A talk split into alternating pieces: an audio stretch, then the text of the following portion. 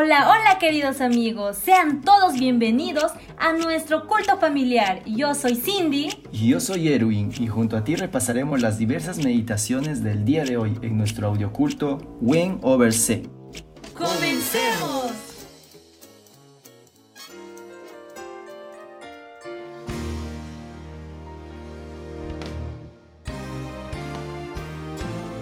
Epístola Universal de Santiago, Santiago 1. Santiago, siervo de Dios y del Señor Jesucristo, a las doce tribus que están en la dispersión, salud. Hermanos míos, gozaos profundamente cuando os halléis en diversas pruebas, sabiendo que la prueba de vuestra fe produce paciencia. Pero tenga la paciencia su obra completa, para que seáis perfectos y cabales sin que os falte cosa alguna. Si alguno de vosotros tiene falta de sabiduría, pídala a Dios, el cual da a todos abundantemente y sin reproche, y le será dada. Pero pida con fe, no dudando nada, porque el que duda es semejante a la onda del mar, que es arrastrada por el viento y echada de una parte a otra. No piense pues quien tal haga, que recibirá cosa alguna del Señor, ya que es persona de doble ánimo e inconstante en todos sus caminos. El hermano que es de humilde condición, gloríese en su exaltación, pero el que es rico en su humillación, porque él pasará como la flor de la hierba, porque cuando sale el sol con calor abrasador, la hierba se seca, su flor se cae y perece su hermosa apariencia. Así también se marchitará el rico en todas sus empresas.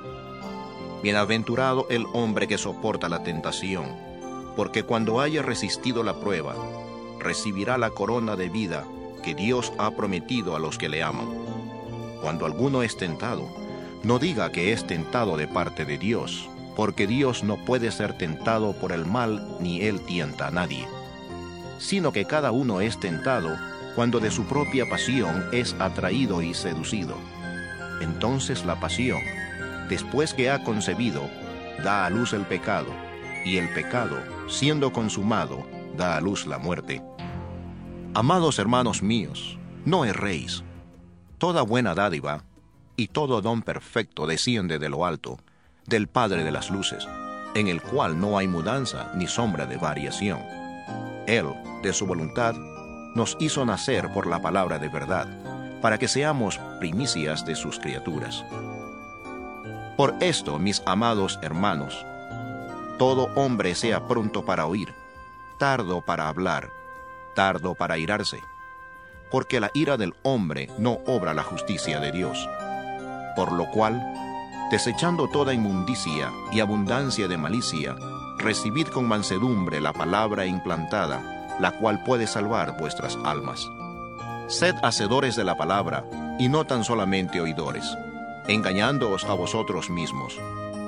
Porque si alguno es oidor de la palabra, pero no hacedor de ella, ese es semejante al hombre que considera en un espejo su rostro natural, porque él se considera a sí mismo y se va, y a la hora olvida como era.